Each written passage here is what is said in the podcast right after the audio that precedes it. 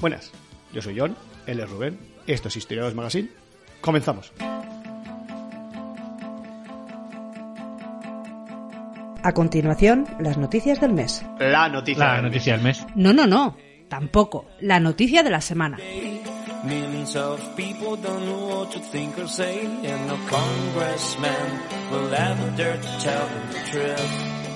Bueno, ya empezamos eh, en este enero y ya traemos la primera historia, la primera noticia de las de reescribir la historia. Bueno, es ¿Qué el te segundo. parece? Sí, es sí, no, pero es el mes de enero. No, programa no, ya, ya sé que es el segundo programa, el segundo magazine de enero, pero, pero es el mes de enero.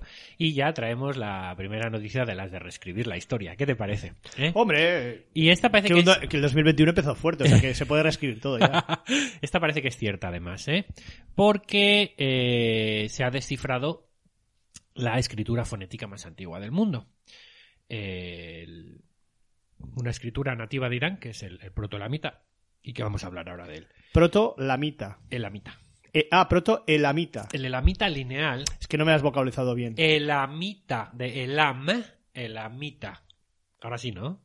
Bueno, Muy bien, muy bien, el- muy bien. Es mejor. El elamita lineal, que es una de las escrituras más antiguas del mundo, ha sido finalmente descifrada. Se trata de un gran hito en el mundo de la arqueología, puesto que se trata del ejemplo más antiguo que se conoce de escritura fonética, es decir, de símbolos que indican sonidos. Ahora vamos a ver, eh, vamos a ver un poquito todo esto. La, hist- la noticia, he hecho un collage, la he sacado de un par de sitios de National Geographic Historia, la firma Abel de Medici, o de Medici. Oh, qué bonito la- nombre, qué sí. bonito apellido, ¿eh? Y Eh, por otro lado, Abel. y por otro lado, en el Heraldo, la firma eh, Miquel Lorenzi.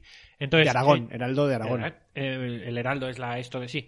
Y, mm, y he hecho un collage un poco con las dos noticias para enriquecerla un poco, ¿no? Hola, Miquel. En, en una reciente conferencia virtual organizada por la Universidad de Padua, en Italia, el profesor François de Sette ha anunciado que él y otros tres académicos, los vamos a nombrar porque sé que te gusta sa- eh, saludarlos, que son Gian Pietro Basello, eh, Mathieu Quebran y Cabis Tevisade, han logrado descifrar el elamita lineal, que es un sistema de escritura de la Edad de Bronce utilizado por la civilización elamita de Elam, lógicamente que hoy en día es más conocido como el reino de Hatamti, y eh, que tiene una serie de decenas de inscripciones monumentales y sobre objetos litúrgicos. Principalmente se han descubierto esto, esta escritura esto, eh, dentro, en, en estas en estos eh, eh, objetos litúrgicos en la ciudad de Susa, ¿eh? en, en la actual Irán. ¿vale? Hombre, como la cantante.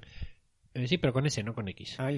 El descubrimiento, que se ha publicado originalmente Su, en su, eh, Chez Science d'Avenir, es en francés, es de especial relevancia porque se trata de la primera escritura fonética conocida de la historia. Es decir, que utiliza signos que representan únicamente sonidos, en vez de conceptos, como sería el caso de los, de los jeroglíficos. Sí, de sí, los sí. jeroglíficos, ¿vale? Eh, esta es la primera escritura, digamos que es lo que usamos nosotros hoy en día, ¿no? Que un símbolo eh, La Eh, C con la. K. Bueno. La... Sí, así. Hablada hace más de cuatro milenios en lo que hoy es Irán, la misteriosa lengua elamita se descubrió en 1901, ¿vale? Pero, pues no se ha conseguido leer hasta 120 años después, ¿no? Como, como vemos. Eh, sus signos eh, aparecieron en cerámicas y otros objetos en las ruinas de, Susa, ya hemos comentado, que es una importante urbe para las culturas mesopotámicas, egipcia, griega y también para la cultura romana.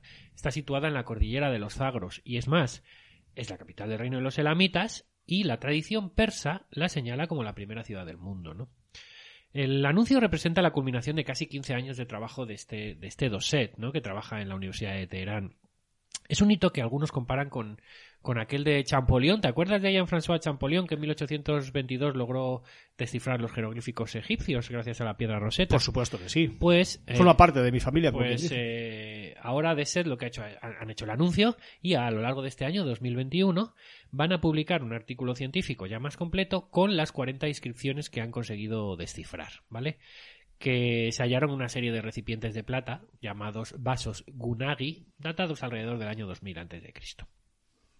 Con este descubrimiento, el elamita lineal se convierte así en la forma descifrada más antigua eh, de la escritura elamita, porque existe todavía otra, Está localizada otra forma de elamita más eh, antigua, aún la protoelamita, pero que esta todavía no se ha descifrado y es el próximo objetivo de The Set, ¿eh? que en cuanto acabe con esta, la da carpetazo y se ah. pone con la otra, ¿vale? Pues nada, oye, hay que tener objetivos en la vida. Eh, pero bueno, que sabemos que todavía hay, que puede haber en el futuro todavía una más antigua. De momento nos quedamos con esta. El lineal, eh, el lineal el lineal eh, fue eh, fue usado aproximadamente entre el 2400 a.C.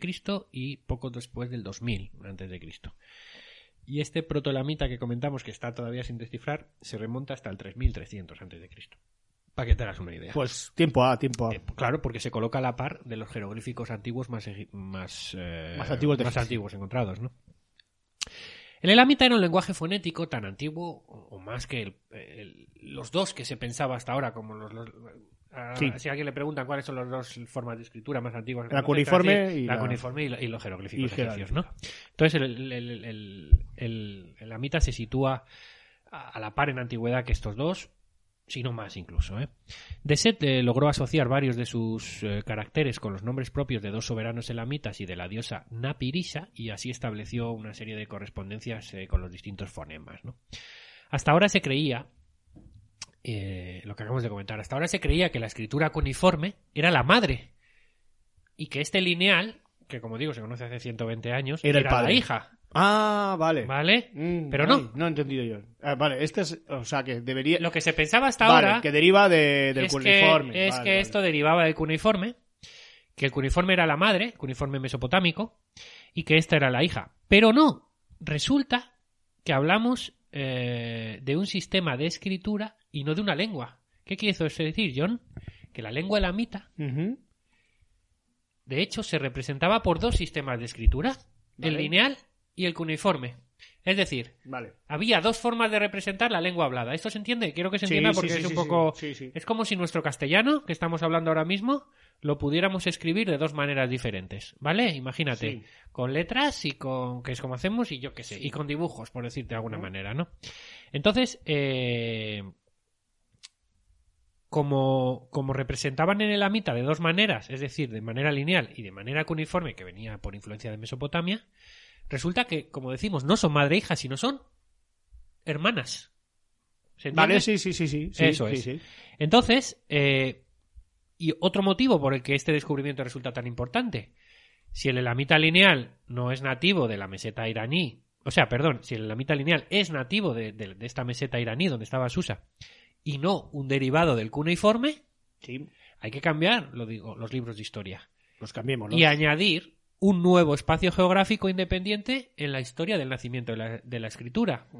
Irán sería eh, el tercero en Oriente Próximo junto con Mesopotamia, que está en Irak, Sí. y, y Egipto. ¿Vale? O sea que habría que añadir un tercer punto geográfico al nacimiento de la escritura. Hasta ahora solo, solo conocíamos Irak y Egipto, ahora hay que añadirle Irán. ¿De acuerdo? Como punto de nacimiento independiente. ¿eh? Es la importancia. Eh, además, una cosa que tiene eh, este lineal eh, es que, a diferencia de la lengua cuneiforme mesopotámica, Sí. que es un sistema de escritura mixta. Eh, la- el tema cuneiforme utiliza tanto fonogramas, es decir, signos que transcriben un sonido, pues como las letras nuestras del alfabeto latino, ¿verdad? Pero también utilizaba logogramas, es decir, signos que representan un concepto, al igual que los jeroglíficos. ¿eh? O sea que la lengua, la lengua cuneiforme era, era, era mixta. Eh, En cambio, el elamita usa solamente fonogramas. Y esto es una particularidad única en el mundo en el tercer milenio antes de Cristo. ¿eh? Sería la única que en el tercer milenio, y por supuesto mucho más atrás, evidentemente, utiliza fonogramas. Se conforma con signos que expresan sílabas, consonantes y vocales. Vale. Se escribía de derecha a izquierda y de arriba a abajo. Se usó durante 1400 años y su decodificación desvela a su vez, nos desvela, esto también es importante, secretos del poderoso imperio Hatamti, eh, el elamita, vamos, que es lo mismo, que existió entre el tercer y el segundo milenio antes de Cristo y que, bueno, fue bautizado como reino de Elam por sus vecinos, ¿vale? Eh, el elamita es lo que los expertos denominan un aislado lingüístico, que no está unido a otra familia lingüística. Vale. Hasta este desciframiento, todo lo relativo a las poblaciones que ocupan la meseta iraní procedía de escritos mesopotámicos. Ahora podemos acceder al punto de vista de los hombres y mujeres que ocupan un territorio al que se referían como Hatanti, afirma de Set, que es experto en la, en la- como podemos suponer, en la edad de bronce y en el neolítico iraní. Es decir, eh, hasta ahora eh, la historia o lo que sabíamos de los Hatanti lo sabíamos por terceros, por sus vecinos, ¿no? Y ahora vamos a, nos va a permitir conocer en primera persona lo que ellos, eh, ¿no? A través de sus propios escritos. Como ejemplo curioso de lo que se decía en esta, el- bueno, el artículo, el- en concreto el de National Geographic, incluye la fotografía que representa, pues, un recipiente de plata, ¿no? Uno de los que se ha usado para el estudio de este lámita lineal, ¿no?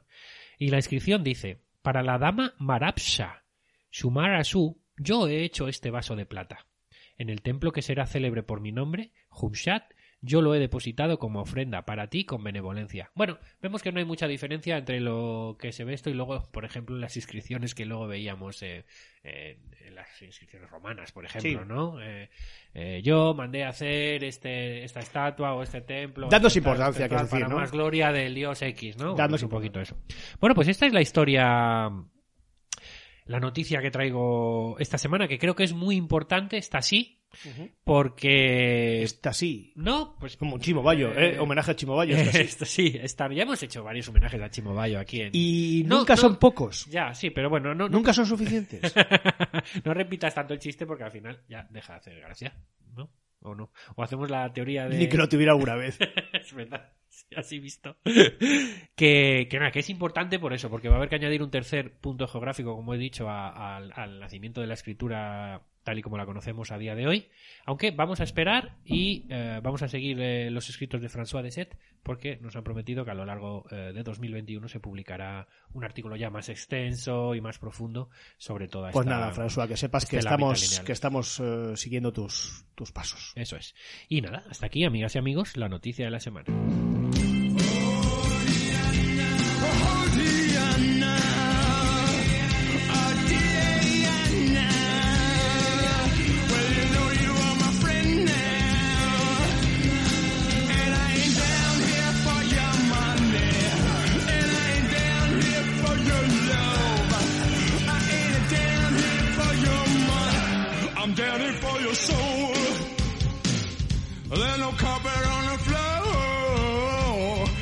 The winding clock holds many marks around your Ku Klux furniture. I come a head in your frock. And we discuss the murder plan. We discuss murder and the murder act.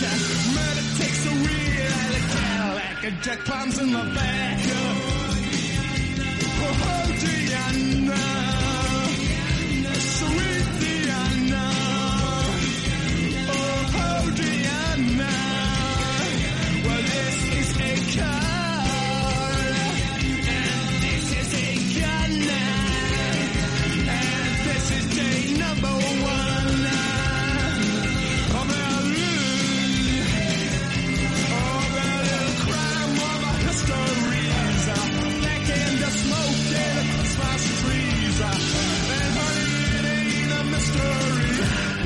Mystery to me? Oh, we will eat out of their pantries and their parlors. Ashy leavings in their beds. And we'll unload into their heads on this mean season. But this angel that I'm squeezing, she ain't be mean to me.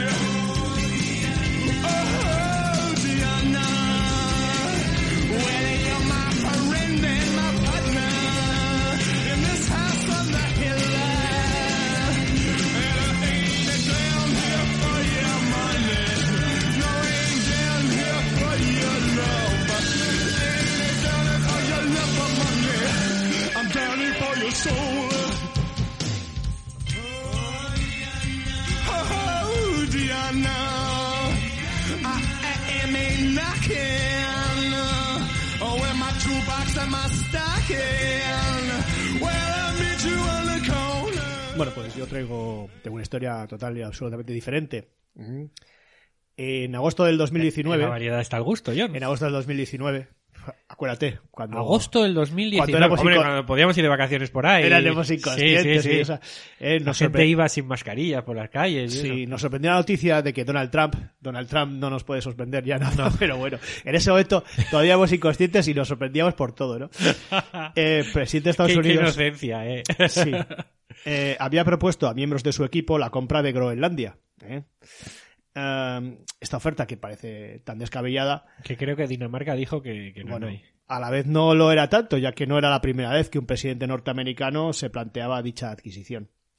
Lo intentaron en 1946 y la respuesta danesa también fue, fue negativa. El interés estratégico de Estados Unidos en Groenlandia es evidente, en- en- bueno, en plena batalla por el Ártico y, y sobre todo por los recursos, ¿no? No importa tanto lo que es la tierra o, o- o el hielo ártico como, como los recursos que, que guarda, ¿no? No, y porque está en el norte, está arriba. O sea, de ahí, cualquier piedra que tire desde ahí le cae a alguien Mm. Va abajo. hacia abajo, va hacia abajo, por pura lógica. Entonces, pura al final lógica. es una posición estratégica tremenda. si no eres tierra planista, porque entonces, Eh, ya, es ahí ya, ahí entonces ya se cae el agujero. Eh, esto es. Bien, en estos tiempos parece difícil, por no decir imposible, transferir la soberanía de un país a otro simplemente entregando un cheque con el suficiente número de ceros. Aunque bueno, como ha empezado 2021, nunca sabes, ¿eh? Bueno, Igual oye, acabamos No, y que ellos, países. ellos en su momento compraron Alaska y pues quiero decir, lo ven como Bueno. algo muy normal lo de comprar terruños. Pues a eso vamos, eh, eh, curiosamente porque, bueno, curiosamente no, has acertado porque las compras de tierra son habituales. ¿eh? Por ejemplo, una empresa de Corea del Sur posee la mitad de, de la tierra cultivable de Madagascar. Pero los intercambios de territorio por dineros contan- con dinero contante y sonante son algo de- aparentemente del pasado. ¿eh? Tanto es así que hace más de 60 años de la última vez que sucedió y ha sucedido menos de una docena de veces en los últimos dos siglos. ¿eh? Vamos a repasar la lista de los últimos territorios que trasladaron su soberanía a cambio de, de un puñado de billetes, podríamos decir, ¿no? Muy y para bien. ello, bueno, pues utilizamos eh, un artículo de, de fronteras.blog eh, que, que me ha resultado muy interesante. Pues vamos con, vamos a hacer cronológicamente, ¿no? Del más antiguo al más al último, ¿no? Muy bien. Y vamos con el territorio de, algo aprenderemos. de la Luisiana, ¿eh? Hombre, De la Luisiana, que nos que- devuelvan la Luisiana que pasó de Francia a Estados Unidos en 1803 a cambio de 15 millones de dólares. ¿eh? No, bueno, podemos ahorrar 15 millones ya conseguíamos, ¿no? Este tú y yo. Eh, sí, yo hay, bueno, hay años que no los gano, pero sí, en dos, tres años y. La, la colonización francesa. hay años, dice. Hay años. Hay décadas. Pero he sabido que si algo tenemos en Bilbao es que el dinero es, lo tenemos por castigo. vamos. Será por dinero. Eso es. Sujétame el cubo. Dinero por castigo. Bien, la colonización francesa en América del Norte comenzó en 1534 con la exploración del Golfo de San Lorenzo. En el siglo XVIII el territorio francés rodeaba casi por completo las originales 13 colonias. ¿eh? Sí, la Luisiana, en Sí, algún sí. programa aquí ha salido que no es la que tenemos hoy en día en mente. O sea, No, era, no. era muy, subía mucho para arriba, Sí. era muy grande. En 1762 Francia le entregó a España la soberanía de la Luisiana, que era un distrito de Nueva Francia, que más o menos equivalía a todo el valle del Mississippi. O sea, Sí, que sí, sí, sí, una Mississippi locura. es prácticamente todo el medio oeste de. Estados Unidos. De norte a sur.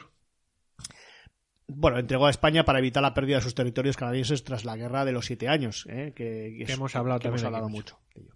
Era Franco-India. En total, algo más de 2 millones de kilómetros cuadrados. ¿Eh?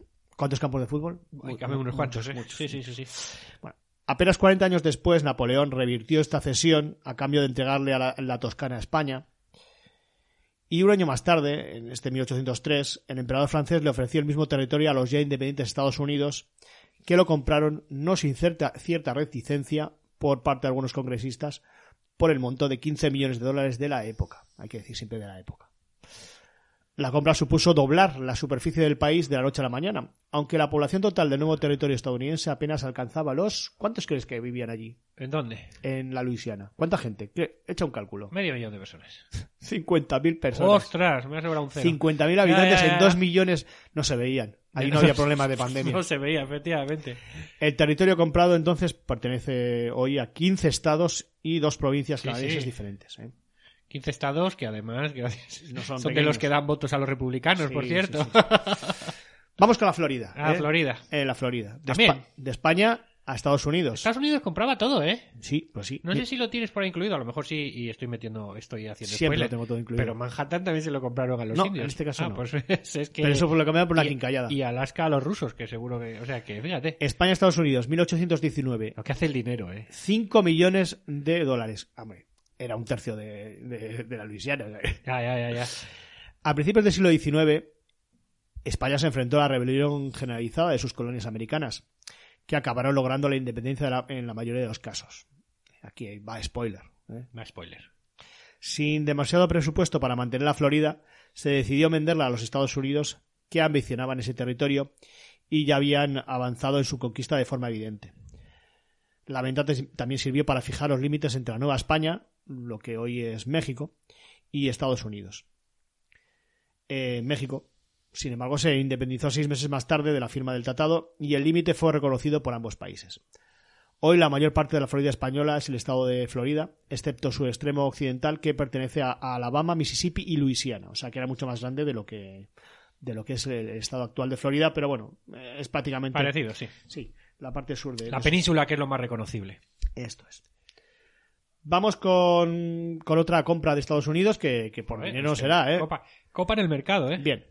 1854 eh, compraron a México venta de la mesilla. ¿eh?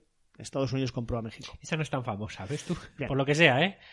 Las ambiciones territoriales de Estados Unidos dieron como resultado la independencia de Texas primero y la guerra mexicano-estadounidense después.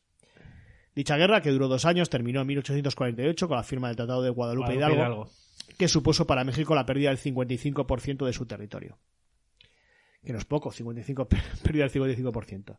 Bien, unos años más tarde, y debido al interés estadounidense en la construcción de un ferrocarril transcontinental, el gobierno de Washington le propuso a México la compra del norte de los estados de Sonora y Chihuahua.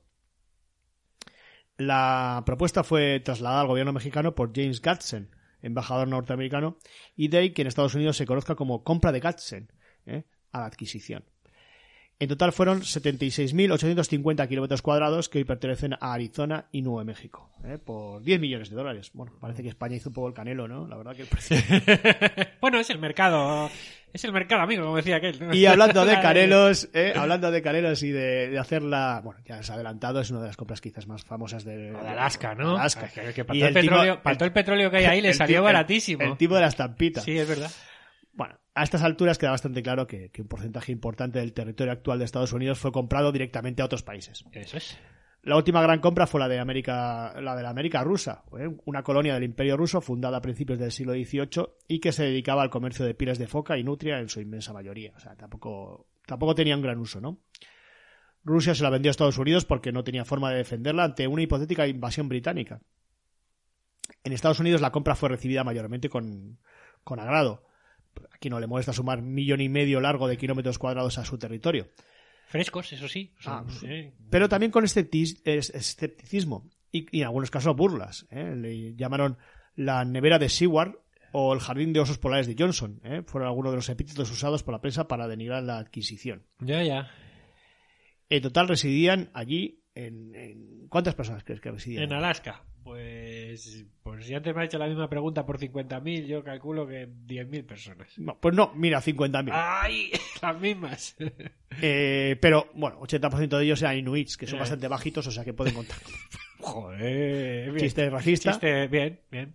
Bueno, el descubrimiento de petróleo, línea, el descubrimiento de petróleo en el norte del estado en los ahí, años cambi- ahí 50 cambió el discurso, ¿no? siglo ya- XX convirtió los 7 millones de dólares pagados por Alaska en una auténtica ganga. Ahí callaron bocas. Pagaron en 1867, que lo he dicho, 7,2 millones de dólares por a, a cambio de todo el territorio de Alaska. ¿Mm? No sabemos cuánto pagaron por los pegamoides. no sé, pero alguno en Moscú se empezó a dar. Jo.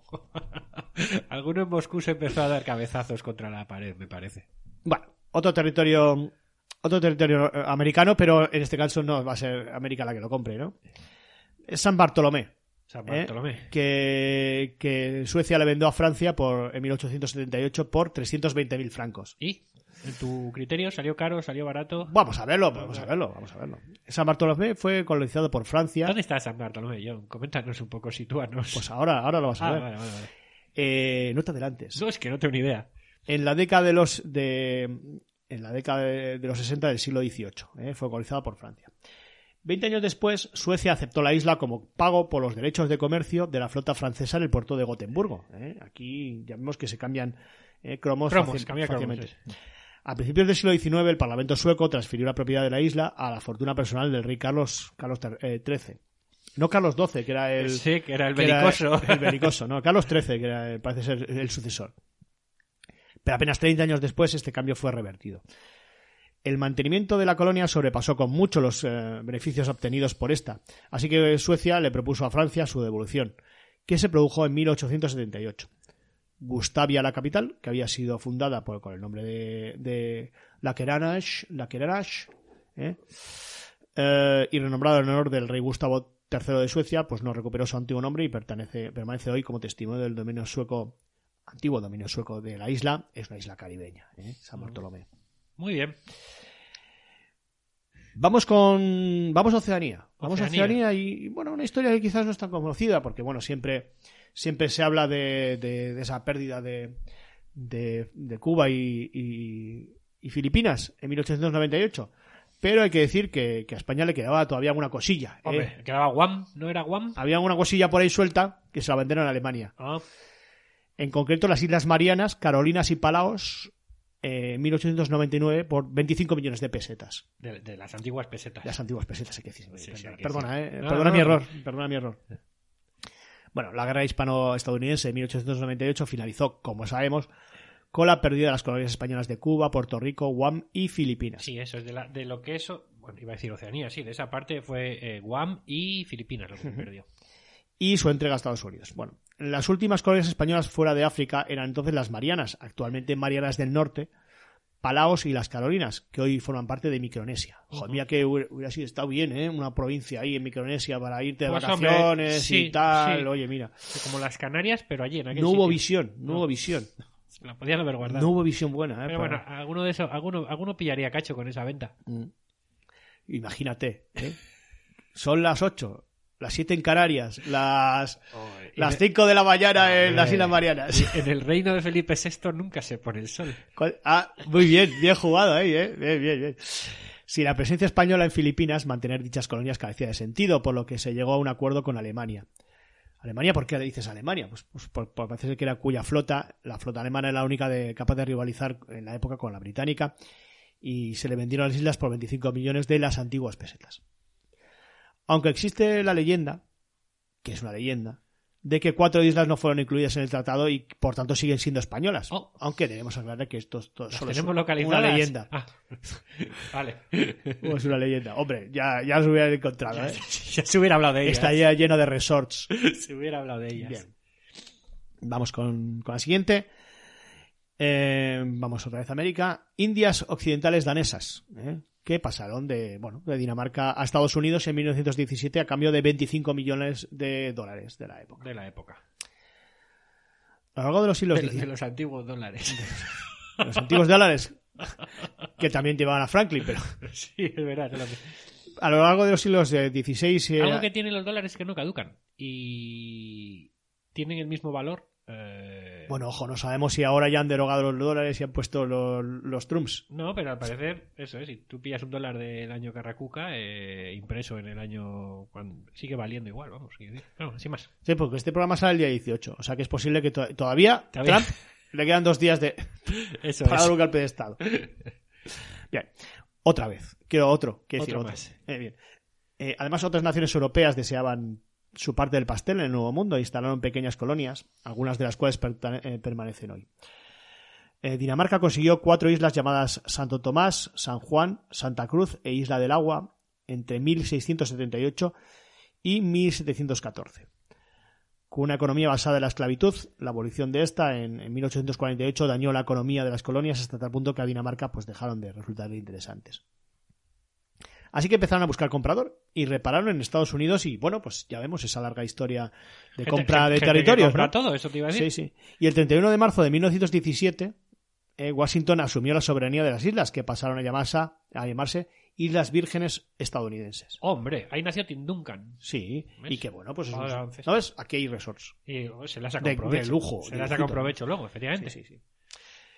Otra que, que, bueno, que no es tan tropical. ¿eh? Mm, Territorio de Janikowski, Ahí ya me... De Janikowski Niskakoski. Suena a ruso, pero me tiro un poco a la piscina. Sí, sí, sí. En 1947 pasaron de Finlandia a la Unión Soviética. ¿Ves? la gran Unión Soviética, por 700 millones de marcos fineses. Aquí, Que no es, aquí hay dinero. de- de aquí hay dinero, será De- por de dinero. los antiguos marcos fineses. Sí, pues no Porque ahora tienen el euro. ¿Sí? ¿Seguro? En Finlandia sí. En Finlandia sí, no he estado yo. No, Sí. no he estado, sí. Bueno, durante la Segunda Guerra Mundial, eh, Finlandia y la Unión Soviética se enfrentaron en dos guerras, conocidas como Guerra de Invierno y Guerra de Continuación. Pese a la gran cantidad de bajas soviéticas, Finlandia perdió ambas contiendas y con ella un porcentaje bastante elevado de su territorio, más del 10%. Este territorio era clave porque contenía también un tercio de su capacidad de generación eléctrica. Unos años después, la Unión Soviética co- reconstruyó una de las centrales eléctricas del río Pachhoki. ¿eh? Aquí no me he clavado. Pachhoki. Originalmente en territorio finés. Pero se vio que el pantano resultante iba a cruzar la frontera, así que le propuso a Finlandia la compra de 176 kilómetros cuadrados de su territorio, que cambiaron de manos en 1947. ¿eh? Solo 176 kilómetros tampoco es mucho, mucho espacio y bueno, seguro que fue, fueron muy, muy, muy, muy generosos. ¿eh? Stalin. Fue muy generoso. ¿eh? Mano abierta. Mano abierta. Mano abierta siempre. Siempre, siempre mano abierta.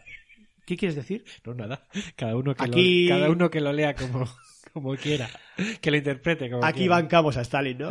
Aquí bancamos a Stalin. Bien. Y vamos con la última. En 1958, eh, la última que sepamos hasta el día de hoy, ¿eh? quizás, ya te decimos, en 2021 viene fuertecito, Sí. igual, igual ha habido una compra. a. Igual pertenecemos a China, con suerte.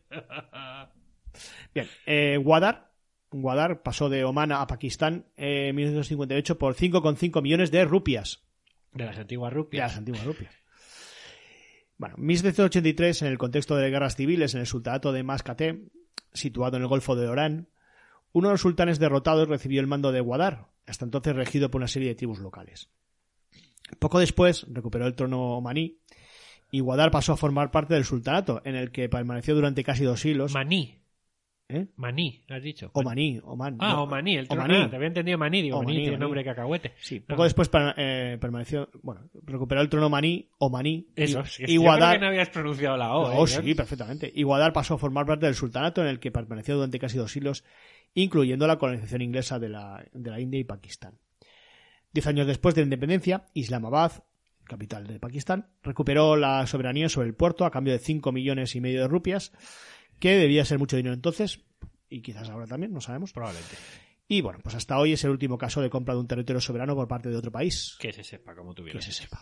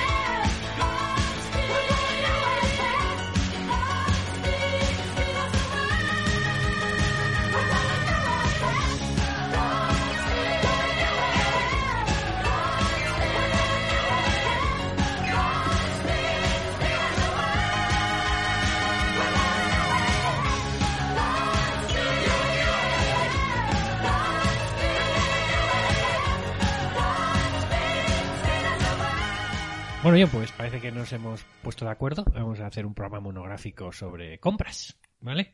Ah, pues Porque- es que estamos en, en, plena- en plenas Estamos en rebajas. enero, En sí. rebajas. Cuesta de enero, pero rebajas. Y yo voy a hablar de yogurta. Yogurta unge. Es que, este es un chiste Este malo. es un chiste, sí. Es un chiste solo para los amantes del elitier, ¿no? no. sí. Yogurta, que es eh, el númida que compró Roma. ¿Mm? Por eso lo de comprar, ¿eh? Aquí lo entendemos. ¿Y le pertenece todavía? Eh, Yogurta estaba lleno de talentos y los usó para un solo propósito, liberarse del yugo romano. Al final no logró su objetivo, pero la historia no le ha olvidado. Y ese gesto. Bueno, porque me ha salido así, porque me ha dado un poco de pena por él mientras lo estaba contando. Su nombre era Yugurta y vivió en el siglo II Cristo en Numidia. Eh, los demás enemigos de Roma, desde Aníbal hasta el Seleucida Antíoco III, o desde el Perseo Macedonio hasta el Gallo Vercingetorix, bueno, pues llegaron a hacer temblar la ciudad con sus armas, ¿no?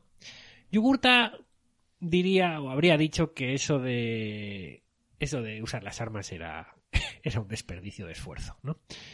Que con un poco de era era enseñar un poquito de oro en la mano y los romanos perdían la cabeza y tal vez la guerra. Como demuestra su historia, que está llena de artimañas, de intrigas y de guerras, y marcada por la amargura final del encarcelamiento en casa de, de su rival de toda la vida, Roma, pues eh, eh, vemos, veremos que veremos cómo él usó el dinero, bueno, pues a su favor, ¿no? De alguna manera, en vez de las armas, que también las usó, ¿eh? Todo comenzó en Numidia. Numidia es una antigua región del noroeste del África ubicada entre, entre la antigua zona de Mauritania, que hoy es Marruecos, el norte de Marruecos, y los dominios cartagineses, que ahora es Túnez. O sea que si cogemos el mapa, bajamos a Ceuta y Melilla, Sí, pues en la costa entre Ceuta y Melilla y lo que hoy es Túnez, sí. ah, más o menos eh, en esa, y el norte de Argelia, digamos, ahí se ubicaba la antigua Numidia. Vale, perfecto. O sea, estaba bañada por el Mediterráneo. Eh, aunque era en parte desértica, pues esta tierra estuvo durante mucho tiempo fragmentada y disputada entre facciones rivales, hasta que en un momento dado de la historia, Masinisa, aliado con los romanos contra Aníbal, ¿vale? Logró unificarla al final de la Segunda Guerra Púnica. Este Masinisa se aprovechó un poco del vacío de poder provocado por la Segunda Guerra Púnica y logró un poco unificar las tierras con el, eh, eh, con el debido consentimiento romano, ¿no? Fue allí, hacia el año 160 a.C., donde nació Yugurta, que era hijo ilegítimo de Mastanabal, a su vez hijo menor de Masinisa. Es decir, Yugurta era nieto del, del fundador del reino, de Sí. Masinisa, pero era un nieto ilegítimo, ¿de acuerdo? Vale. Eh, era un poco la oveja negra del linaje real, ¿no? Por su sangre impura, vamos a decir. Eh, solo el talento podía darle lo que el nacimiento le negaba. Y era poco probable que pudiera suceder al trono, pues. Pero, a cambio, pues era muy querido. Era muy querido y parece ser que era bastante enérgico y resolutivo. Un tío, ¿eh? O sea que podemos decir que es como. ¿Cómo qué? No, eh, No, no digas no, nada. No, no, iba a decir un, un personaje de la monarquía española, pero no. Bueno, de esto de que era enérgico y resolutivo. Pues además de los númidas, pues también se dieron Querido. cuenta los romanos, ¿no? Cuando eh, el sucesor, el oficial, el sucesor de, de Masinisa, que era que, que fue Micipsa. Bonito nombre, mi Cipsa. Micipsa, sí, a mí me suena, no sé. Sí, a, Sí, a- a- a- a empresa de. no sé si a gasolinera o, o- pues sí, o incluso de entrega de transportes, Sí, no sé, algo así. de, Bueno, pieza- de piezas de, Sí. de algo. Pues eh, Micipsa. eh, Micipsa. Micipsa envió a, a- envió al joven al joven Yugurta eh, eh, a luchar junto a las filas del cónsul Escipión Emiliano en la parte ya final de, la- de las guerras contra Numancia, en Hispania, ¿eh? 133-134 a.C. Y gracias a su indiscutible obediencia y desprecio por el peligro, pronto se convirtió en un héroe para los romanos y un terror para los enemigos. Esto nos lo cuenta, nos lo informa el historiador romano Salustio, a quien debemos casi todo lo que sabemos sobre Yugurta, ¿vale? Eh, de hecho, bueno, Salustio es considerado uno de los más importantes historiadores latinos de la historia. Un tío que fue político, un poco venido a menos y que acabó siendo historiador. Historiador muy bueno, ¿eh? O sea que los políticos venidos a menos eh, no, hace- hacen de podríamos hacer un llamamiento a todos los políticos para Pues que... mira que tienen ¿eh? mala infoma los, los Ya. políticos, como encima venidos a menos. Bueno, pues sí, sus obras más O sea que importantes... sería la puerta giratoria antigua. Eso es, eso es. La- las obras más importantes de. Salustio, pues conocidas, son eh, la conspiración de Catilina Sí, sí, sí. y Pues- esta guerra de Yugurta, Bellum Jugurtinum, ¿no? que es la otra obra famosa. Para, como vamos a hablar de esta guerra de Yugurta, eh, hay que decir que eh, aparte de, de este Bellum Jugurtinum tenemos unas obras de Plutarco que luego, luego- luego comentaré, que no quiero adelantar acontecimientos. Bueno, eh, el asunto es que Catilina, uy, Salustio es el que nos informa un poco sobre, sobre Yugurta, ¿no? Bueno, seguimos. Cuando termina la guerra, la guerra de Numancia, Escipión envía a casa eh, de vuelta a Yugurta a su a, a este númida, le, le envía con una carta de recomendación para Micipsa, para su aliado de Escipión, y le dice: Aquí tienes a un hombre digno de ti y de su antepasado Masinisa. Micipsa, entonces, no se lo pensó dos veces y adoptó a Yugurta que decimos que era ilegítimo, ¿no? Pero bueno, le adoptó gracias a esta carta de recomendación de- del mismísimo Escipión Emiliano. La adoptó y le nombró coheredero junto a sus hijos Aderbal e y. Ya te puedes imaginar eh, lo que pasa cuando suceden estas cosas, ¿no? O sea, los dos hijos legítimos les añades un, ter- le añades un tercero, Pues, eh, tal, que cual, bien, pues bueno. pues, tensión. Entonces, en 118 muere Micipsa y deja un solo reino para tres sucesores.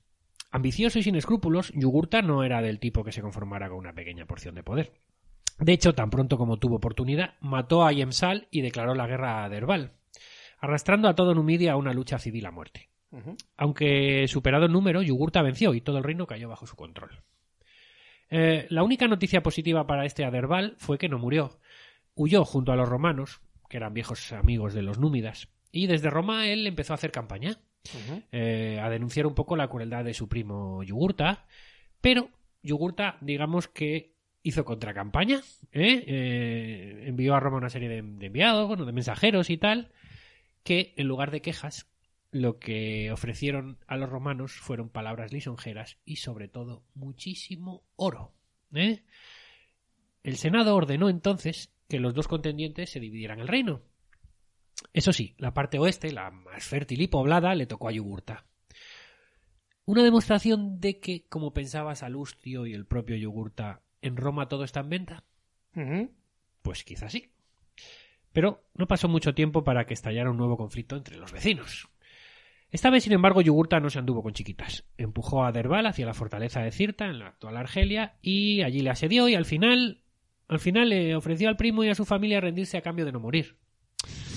Los enemigos, este, pues Poco el- primo aceptó, aunque enseguida lo se lamentó de haber aceptado, porque una vez en la ciudad Yugurta ya ordenó matar a Derbal Hombre, lo torturó.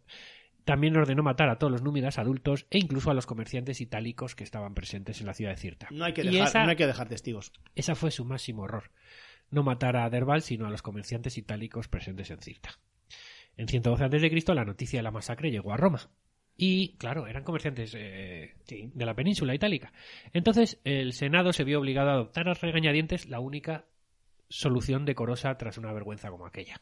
La intervención armada de la República Estamos Romana. hablando de una doctrina Monroe. Sí, es lo que hacía Roma. O sea vamos. que- Eh, y esto es, empezó así lo que se conoce como la guerra de Yugurta, el Bellum Jugurtinum este que nos contaba Salustio. Eh, La codicia marcó la primera fase de esta guerra. Digamos que había muchos generales y miembros de la corrupta élite senatorial romana con más sed de dinero que de gloria. El cónsul Lucio Calpurnio Bestia, uno de estos sedientos, en lugar de someter a Numidia, firmó una paz deshonrosa con Yugurta, previo pago del soborno habitual. ¿Vale? O sea, este Lucio Calpurnio Bestia fue sobornado y firmó una paz donde sí, vale, parecía que Roma ganaba, pero eh, la, la- digamos que la- las condiciones para Yugurta fueron muy ventajosas, ¿vale? En Roma estalló el escándalo, gracias sobre todo a las denuncias de un tribuno la plebe que había allí, que se llamaba Cayo Memio, y que era un opositor a toda esta corrupta clase senatorial ¿no? del final de la República Romana. Para encontrar a los culpables, durante la investigación incluso se llamó a declarar al propio rey númida, este Yugurta. Pero Yugurta se había hecho una serie de amigos entre los romanos. Y oye, entre soborno y soborno, pues consiguió que, que ese hecho que, que él tenía que declarar, pues consiguió que se cancelara, ¿no? Que se anulara su, Sí. su declaración. Eh, sobornó a un tribuno, Cayo Bebio, entre otros, Así que Yugurta pues sí, fue a Roma, tuvo que ir, pero al final, y gracias a sus sobornos, no declaró.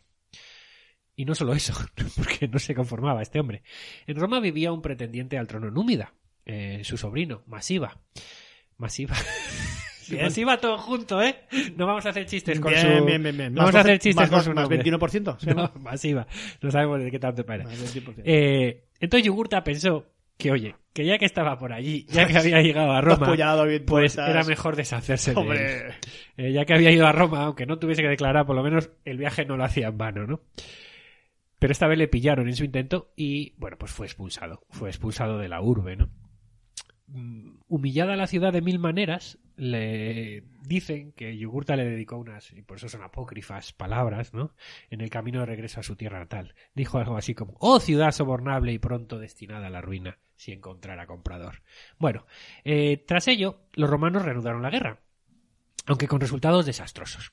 Mientras que el cónsul espurio Postumio Albino permaneció inactivo disfrutando de los sobornos que le ofrecía Yugurta, su hermano, el pretor Aulo Postumio Albino, sufrió una amarga derrota en la batalla de Suzul.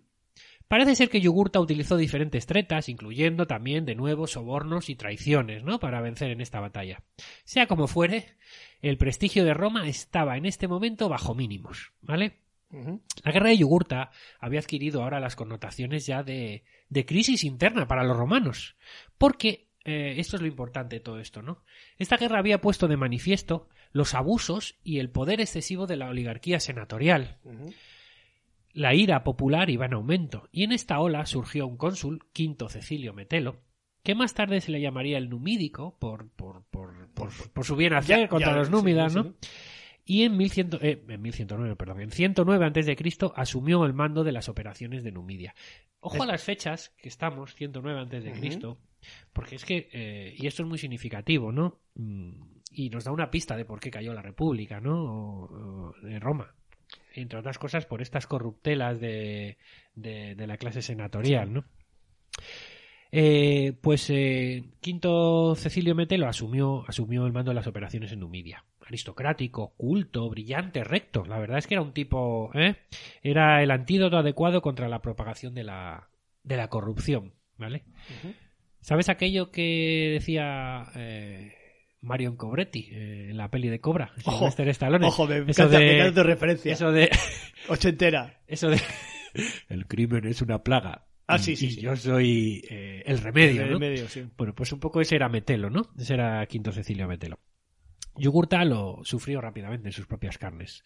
Metelo atacó muy astutamente al enemigo con sus propias artes, mientras este último intentaba escapar de él, ahora con plegarias, ahora con amenazas, ahora con falsas retiradas, ahora con verdaderas. Nos cuenta Floro, un historiador romano del siglo II después de Cristo. Leyendo entre líneas estas palabras de Floro que acabo de comentar, pues Metelo lo que hizo fue utilizar una estrategia de guerra dirigida a destruir las líneas de suministro de- de- del ejército enemigo, que no dejó a Yugurta más que la opción de la guerra de guerrillas en aquel momento. ¿no? Tras ello, los romanos vencieron a orillas del río Mutule y esto obligó a Yugurta a retirarse. Faltaba ya muy poco para la derrota de- del Númida, pero las disputas políticas de los romanos la pospusieron nuevamente. Resulta que Metelo fue destituido del mando debido a las maquinaciones de su ambicioso y entonces jovenzuelo y desconocido legado, Cayo Mario, un homo novus de origen humilde, amado por la plebe eh, mucho más que Metelo, que era un aristócrata, ¿no? Porque Mario eh, vino de, de- Salió de nada. salió del pueblo, es ¿no? un, un, Y- un hombre hecho a sí mismo. bueno, Cayo Mario fue, bueno, no sé si ahora, ahora, ahora era un jovenzuelo, ¿no? Un legado, pero eh, llegó a ser uno de los más famosos políticos y militares romanos, ¿no? De hecho, se le llamó el tercer fundador de Roma por sus éxitos militares. Este fue el famoso elegido siete veces cónsul, que en aquella época era algo increíble, Era ¿no? mucho, era mucho.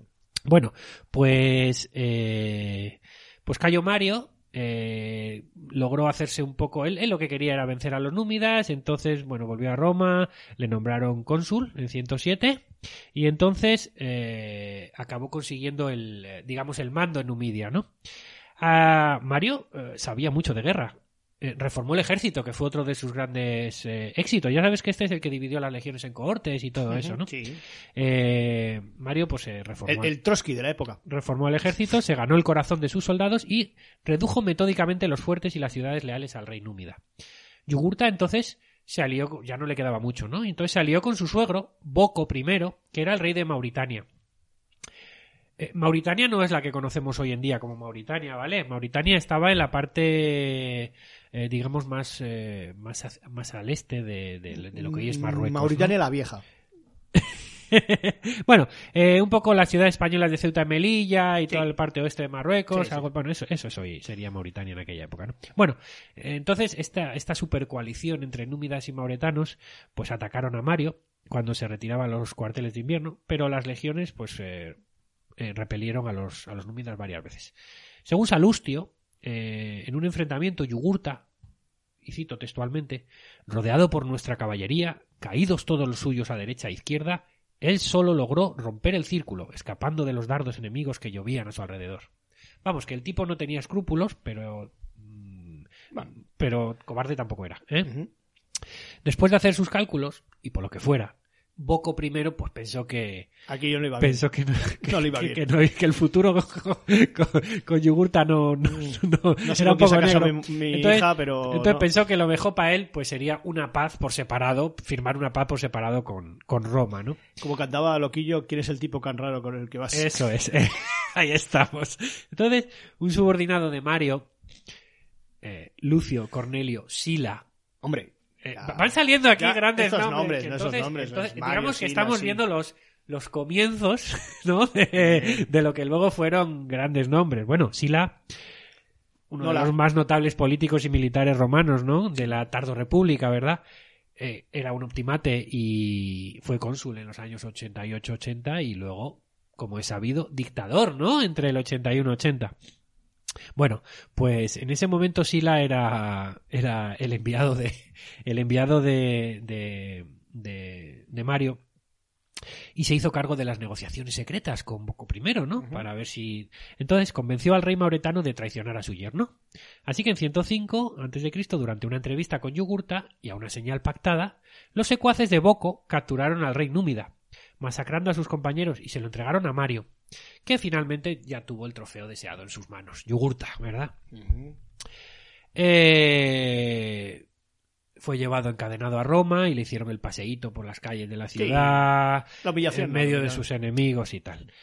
Eh, bueno, Sila, Lucio Cornelio Sila, más tarde sería rival de Mario, ¿no? En la primera guerra civil de la, de la última época de la República, ¿verdad? El comienzo de esta rivalidad, de acuerdo al historiador Plutarco, pues fue presumiblemente esto que acabamos de contar. El papel crucial que jugó Sila en la captura de Yugurta, que condujo a que él portara un anillo, digamos, mostrando esta captura o significando esta captura, tanto. a pesar de que Mario fue el galardonado como victorioso por ello. Hubo ahí un poco una, unos celos entre unos y otros, ¿no? Bueno, en resumen, que Yugurta supo, supo explotar hábilmente las, tensio- las tensiones socioeconómicas ¿no? y la corruptibilidad de los romanos, aunque bueno, terminó también por subestimarlas un poquito, ¿no?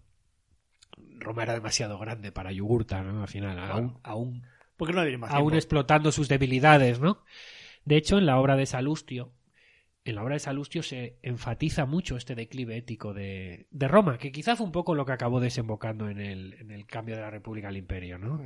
Eh, sin embargo, nada pudo oscurecer estos numerosos talentos de Yugurta, ¿no? Ni siquiera la locura que al parecer se apoderó de él ya en, en el, en el entonces llamado Tullianum, la, la- la famosa cárcel mamertina, ¿no? Que es donde acabó sus días. Eh, allí, allí hay un, hay un, un poeta, Giovanni Pascoli, del siglo, del siglo XIX, que, que puso en boca de, de, Yugurta las siguientes palabras. Por Hércules. Eh, qué frío hace en este baño romano, ¿no? Refiriéndose a la, a, la, a la cárcel mamertina, ¿no? Bueno, sin más. Eh, Para conocer los hechos de esta guerra que acabamos de narrar, aparte del Velum Jugurtinum, como hemos citado al principio, también pues tenemos la biografía sobre Sila y, eh, y Mario, que escribió, escribió Plutarco, ¿no? Sin más. Y bueno, y esta es un poco la historia de, esa famosa frase de que en Roma todo, todo está en venta, ¿no?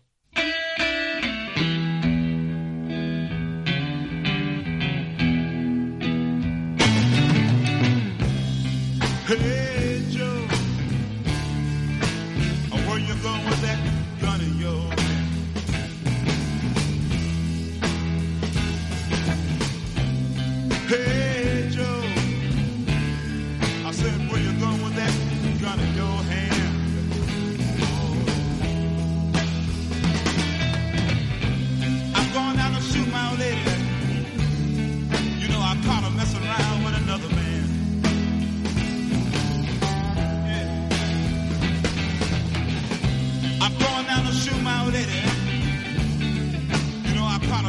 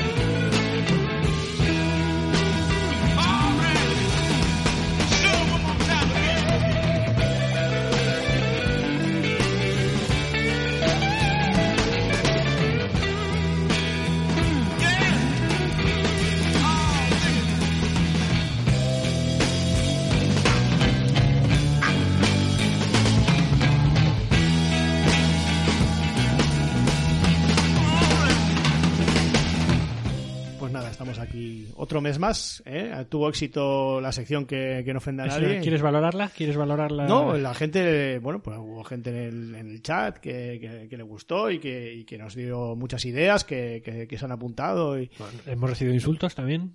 Bueno, sí, Por parte de una le- persona bueno, a mí que ya- creo que solo- llamen comunista es un insulto? No, no, Ah, no. comunista Ah, de bueno. mierda. Creo que ahí Ah, bueno, de sí, mierda. pero bueno, pero Bueno, que yo la verdad, de- creo que de una de persona mierda, prefiero de mierda. que solo había leído el archivo correspondiente al del Sí. ensalzamiento de- del imperfecto. Pero quizás porque se equivocó y no, y no eligió el que, el que, el que no la ofendería. No, porque no Pero sabía bueno. leer. Bueno, es igual. eh, cuéntanos. Bueno, pues eh, ha habido muchas muchas peticiones, hay gente que, que, que nos ha pedido pues muchos personajes y tal, pero bueno, la verdad es que tengo que decirte que tampoco he tenido mucho tiempo y he tirado de un clásico y bueno, tampoco tampoco me he esforzado demasiado por buscar eso y además viene, viene al cuento a- de, de la sección que, has- que nos esta, has traído. si esta sección al final tiene largo recorrido en el tiempo, pues eso. Sí, hay tiempo para, Tiempo para no ofender a- para- a, a muchos. Eso es. Y bueno, vamos a hablar de- del Imperio Español, ¿eh? Eh. porque mira que viene, viene a cuento de todo esto que nos estabas contando de, de don Joaquín Murrieta y este tipo de cosas. Bueno, y vamos a hablar de- del Imperio Español, bueno, tratando de no ofender a nadie. ¿eh? Vamos a ver si, si lo logramos. Esto es, es complicado, ¿eh?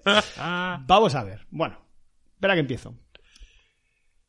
Cuando los otomanos eh, eh, tomaron Constantinopla o Bizancio Mm. ¿eh? en 1453, 831 de la Égira, la ruta de la seda quedaba vetada a los europeos, que se quedaban sin las especias, una de las formas más importantes para la conservación de alimentos en la época. Europeos y europeas. Europeos y europeas, perdón. Es que, eh, John, se trata de no ofender a nadie. Esto, europeos. Entonces comenzó una carrera para llegar a las islas de las especias por otras rutas, evitando así el control musulmán. Los portugueses costearon poco a poco Y las portuguesas. eh, portugueses y portuguesas costearon, no sabemos si fueron portuguesas en estos viajes, pero costearon poco a poco África Occidental en busca del paso hacia la parte oriental del continente y hacia Asia. En ese momento, en ese contexto, cuando es cuando a la monarquía hispana, que, formaban la reina castellano-leonesa y el rey aragonés, se le presentó un proyecto para llegar a Asia navegando hacia el oeste. Cristóbal Colón, marinero de origen controvertido, finalmente logra convencer a la reina Isabel y fletar un- y que ésta flete una expedición hacia el oeste del Atlántico. Cuando Rodrigo de Triana, el 12 de octubre de 1492, 870 de la Égira, gritó ¡Tierra! ¿eh? desconocía la importancia histórica de ese hecho. Los europeos no solo llegaban a América, que seguramente ya había sucedido con anterioridad, sino que llegaban para quedarse. Castilla se encontró con un nuevo continente por descubrir y conquistar, de unas dimensiones colosales comparadas con sus po- posesiones europeas y de unas posibilidades casi ilimitadas. Y eso que Castilla de por sí ya era ancha. Sí, eh, dos años después, en 1494, 872 de la Égira, en Tordesillas, Creo Vale. que los judíos también tienen un calendario y los chinos tienen otro hoyón. hecho en Tendrás Tordesillas, que- Valladolid. Tendrás que... Para, te digo para futuro, ¿eh? Para próximos pero programas. como aquí- Cuando digas una fecha hay que No, pero que decirla- aquí como ya hemos, hemos eh, Para reclamado a los musulmanes, pues Vale. cuando salgan los judíos hablaremos de los judíos. Vale, vale, vale, vale. Portugal y Castilla en, Tordesillas se dividieron un mundo que desconocían, pero que ya empezaban a comprender que era mucho más extenso de lo que, de lo que habían considerado.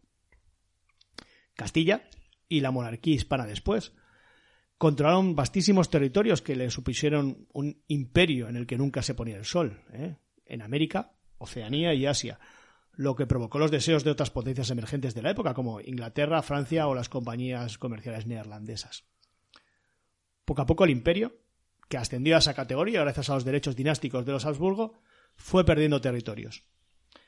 Algunas veces por culpa de otras potencias europeas, otras veces por no poder controlar tan vasto territorio. Y finalmente, cuando las élites criollas, inspiradas en las revoluciones liberales de finales del siglo XVIII, proclamaron la independencia de los territorios en los que vivían. A fines del XIX, España tan solo conservaba algunos territorios. Cuba y Filipinas eran las joyas de, de la corona y trataban de evitar como sea su pérdida. Y Guam, y Guam. Sí, bueno, pero bueno, la- las joyas eran Por no ofender a los guamíes. guamíes. Cosa que no logró, ya que en el mismo año, 1898, 1276 de la Égira, ambos, eh, ambas se independizaron de la metrópoli, acabando con la con la otra inabarcable, el otro inabarcable imperio. Bueno, y hasta aquí la sección que no ofende a nadie. ¿eh? Como ya es habitual, si ya se siente empachado del imperio español, aquí acaba el programa de este mes. Hasta la semana que viene. Si por el contrario considera que la leyenda negra es una invención interesada de otros que quiere difamar la historia de España, le invitamos a continuación a escuchar el archivo negro que encontrará en la parte superior del listado de podcast de nuestro programa. Y si por el contrario considera que el imperio español es lo peor que le pudo suceder al continente americano, pues le invitamos a continuación a escuchar el archivo rojo que encontrará en la parte superior del listado de podcast de nuestro programa. De todas formas, como hemos dicho, hasta la semana que viene.